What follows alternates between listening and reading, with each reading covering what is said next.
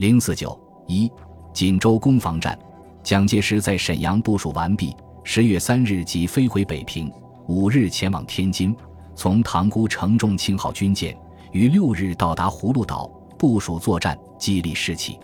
他临时直接作出决定，葫芦岛军队由侯静茹指挥，在侯静茹带队未到以前，暂由第五十四军军长阙汉骞指挥向塔山、锦州攻击。在此之前。卫立煌决定在葫芦岛设立指挥所，以陈铁任主任负责统一指挥远景部队。十月四日，指挥所在葫芦岛正式成立。但蒋介石到来后，把这个指挥所撇在一边，越过卫立煌，直接任命指挥官。七日，蒋介石回到北平。八日，傅作义表示希望蒋介石能注意太原方面作战，并希望对东北、华北均采取主动。是日下午，原有军事会议研究太原，承德应如何作战，尤其医疗系作战可能之推移，应早做准备。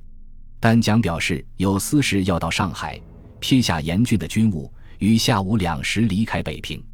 事后得知，蒋经国在上海打老虎，要办捣乱金融的孔令侃。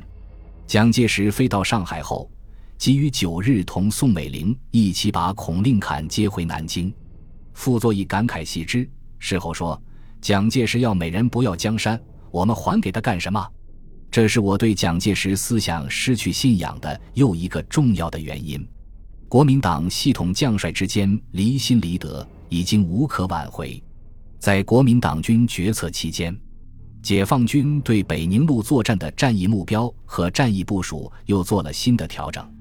九月二十一日、二十二日。中共中央军委先后两次电告林彪，主张首先歼灭锦州到塘沽一线十九个师的国民党军，并占领这一线。毛泽东从战略全局上看到，无论是东北还是华东徐州一线，甚至作战一贯积极主动的傅作义，都处于麻痹状态，没有积极的军事部署，对解放军歼击敌军十分有利。林彪一方面按照军委指示部署三四。七八九十一纵队及二纵五师、热河三个独立师等布在北宁线作战，待一线高桥解决后，准备接着歼锦西、兴城之敌。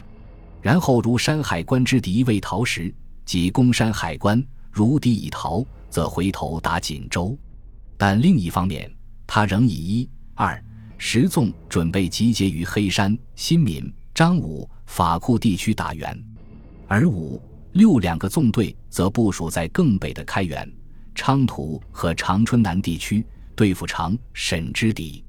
将东北野战军部署成层层掩护南进的姿态。一旦卫立煌全力出援，或南下部队攻击不利，也可进退自如。尚未决心按毛泽东的要求倾东北野战军的全力，旋军南下，争夺锦州这座对双方都生死攸关的战略要地。二十七日，军委指示林、罗、刘以沈阳之敌处于麻痹状态为前提，主张先打锦州，然后完全肃清锦、唐县，直破天津城下。二十八日，林彪也调整了部署，他考虑到先攻锦西，敌第五十四军战斗力比较强，又不便于抽出打沈阳来源之敌的队伍，于是决定先打锦州，再打锦西。但这时。中共中央军委获得了为立煌到南京商讨军事的情报，判断一定是决定接应长春突围和增援锦州。为了准备大规模的会战，军委于二十九日要求东北野战军在二十天左右的时间内歼灭一线锦州、锦西三点之敌。军委指出，卫立煌亦有不顾长春，竟向锦州增援之可能。假定如此。你们更应于攻克一线之后，力求迅速攻克锦州，以争得主动权。为此，要求他们加强攻锦兵力。毛泽东对敌情的变化显然感到着急，批评东北野战军：我军从九日出动至今日已灭一天，尚未开始攻击一线，动作实在太慢，值得检讨。华东野战军以八天时间攻克了国民党军坚固设防的济南。极大的鼓舞了全军攻坚作战的勇气。九月二十九日，林彪按照中央军委指示，调整了部署，做出了以五个纵队攻击锦州，以一个纵队对付锦西，以六个纵队打援的部署。这是针对现有东北国民党军的态势所做的攻锦部署。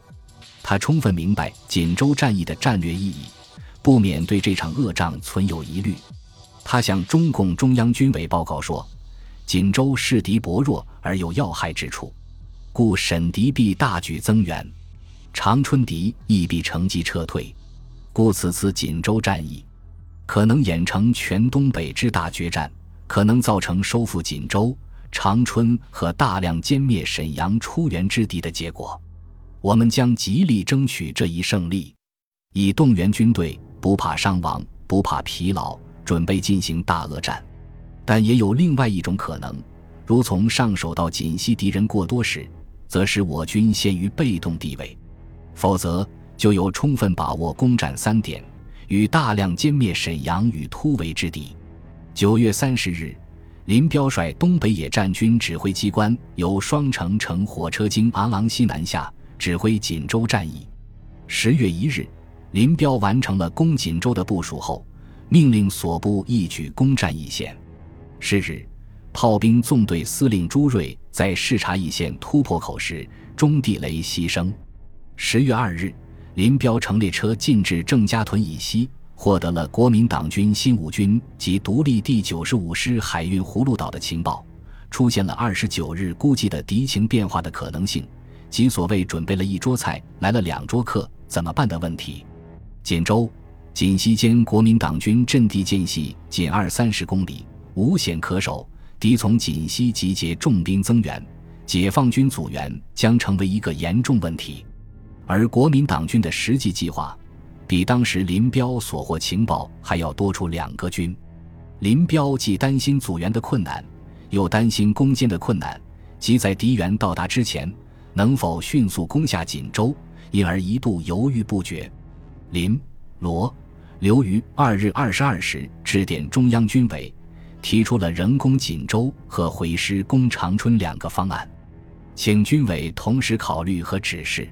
东北野战军指挥部经过十一个小时的犹豫，于三日九时未待军委复电，再电军委，表示决心人攻锦州，并做出了新的部署，以四纵和十一纵全部及热河两个独立师对付锦西、葫芦岛方面敌两个师，以一、二、三、七、八、九共六个纵队攻锦州，以五、六、十、十二共四个纵队对付沈阳增援之敌，以大、小、新。老九个独立师对付长春突围之敌，毛泽东接到林彪二日二十二时电，十分焦虑，于三日十七时、十九时连发两电，言辞批评：你们完全不应该动摇既定方针，丢了锦州不打，去打长春。同时，批评东北野战军指挥所未能及时到达锦州前线，要求他们迅速移至锦州前线部署攻锦。毛泽东得到林彪仍攻锦州的复电后，一颗悬着的心才落了地。除了指出东北野战军在过去长时间内南北平分兵力的错误外，欣慰地表示，在此以前我们和你们之间的一切不同意见，现在都没有了。希望你们按照你们三日九时电的部署，大胆放手和坚持的实施，争取首先攻克锦州，然后再攻锦西。解放军统帅部和前敌将领终于对战役部署取得了一致的意见，这是一场力量和速度的较量。国民党军事实上计划以四个军增兵葫芦岛，甚至还有以四个军沿山海关东进的计划。如果国民党军能够按照参谋作业协调一致，而锦州能够坚持一段时间，东北解放军的兵力部署并非无戏可成。这也就是为什么林彪对攻锦战斗顾虑重重的原因。一场力量均衡的决战，胜负难以预料。但国民党军统帅部在决策上已经落后，部署又十分迟缓，更何况既定的增兵计划也未能完全实现，也就没有力量与解放军抗衡了。锦州守军有第九十三军、新编第八军等八个师，一个师已在义县被歼灭，军系云南的部队。战斗力比较弱，沈阳空运的第七十九师仅到两个团，第六兵团司令官为卢俊全，范汉杰为黄埔系，但原属十九路军。福建事变后，十九路军被蒋介石瓦解，范在锦州指挥，没有基本部队。范汉杰和卢俊全间上下级不同心，向来也没有开诚布公地交换过意见。锦州四面环山，七个师的兵力环城部署，处处防守，处处薄弱，粮弹储备均感不足。在解放军对锦州外围阵地发起攻击之前，约十月六日至八日间，范汉杰一度召集军事会议，准备突围到锦西与关内部队会合，但卫立煌来电话说，锦州坚守不动，以免影响全局，于是终止了撤退行动。东北野战军在本年度内进行了长时间的攻坚训练。临战之际，东北野战军司令部对战术问题又做了明确的指示，要求所部掌握“四快一慢”原则，吸取不良战例的教训。十月四日，组成了南北两个突击集团，分别由韩先楚、邓华指挥，前线部队进行了充分的土攻作业，尽量逼近敌军阵地。战斗组织十分完善，士气高涨。十月五日，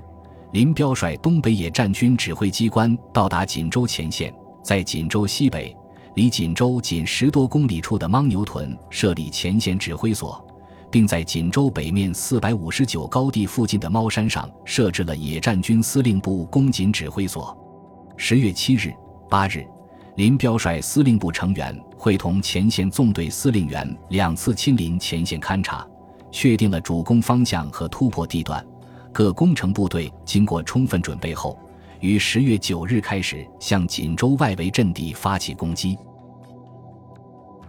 本集播放完毕，感谢您的收听，喜欢请订阅加关注，主页有更多精彩内容。